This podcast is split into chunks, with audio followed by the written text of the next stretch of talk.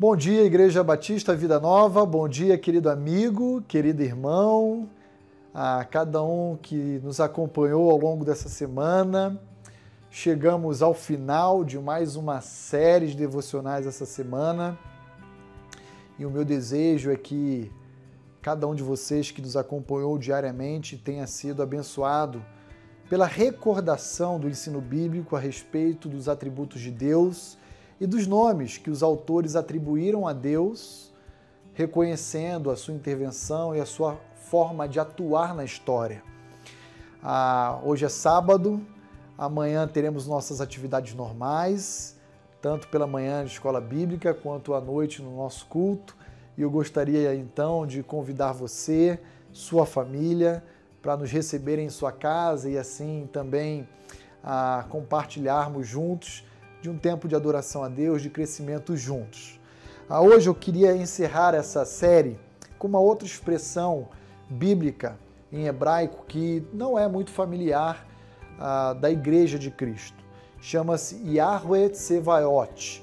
Significa ah, o Senhor, o nosso Deus, o Deus de Israel, é o Deus dos exércitos.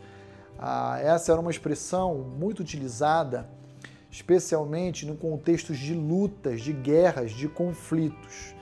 E quando nós olhamos em 1 Samuel 17, verso 45, nós vamos ver Davi, antes mesmo de ser rei, na época Saul era o rei de Israel. Ele então, lançando mão dessa expressão, diante de Golias, o gigante filisteu, para dizer que ele não estava indo em nome de Israel ou em nome de Saul, mas ele estava indo lutar contra os filisteus, ali representado por Golias, em nome do próprio Deus Altíssimo, que é o Deus de todos os exércitos. É o Deus dos exércitos. Yahweh Tsevaot. Essa é a ideia, então, que Davi menciona. Olhe comigo o que diz 1 Samuel 17, 45. Davi, porém, disse ao filisteu: Tu vens contra mim com espada, com lança e com escudo. Eu, porém, vou contra ti em nome do Senhor dos exércitos. Ele é Senhor sobre todos os exércitos, inclusive o dos filisteus. O Deus dos exércitos de Israel, a quem tens afrontado. Verdade é que, via de regra, quando nós nos deparamos com situações de conflitos, ah, com circunstâncias que ameaçam a nossa integridade, o nosso emprego, a nossa saúde, nós nos apavoramos. Porque exatamente fazemos diferente de Davi.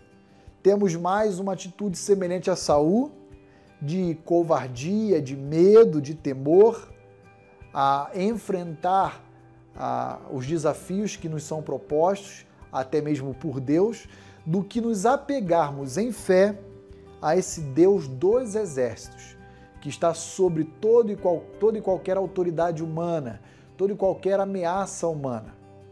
E aí então Davi nos convoca, assim como convocou a nação de Israel séculos atrás, a confiar e se apegar a esse Deus que é soberano, que é poderoso e é suficientemente capaz de trazer os nossos inimigos aos nossos pés envergonhados.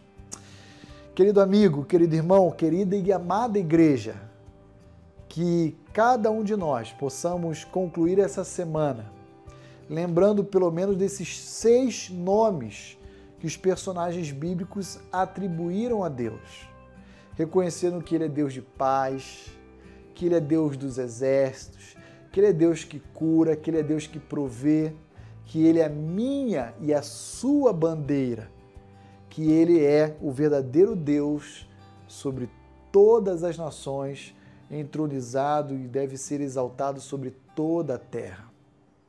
Aclame ao Senhor, louve ao Senhor e tremam os povos é o convite que o salmista também nos oferece.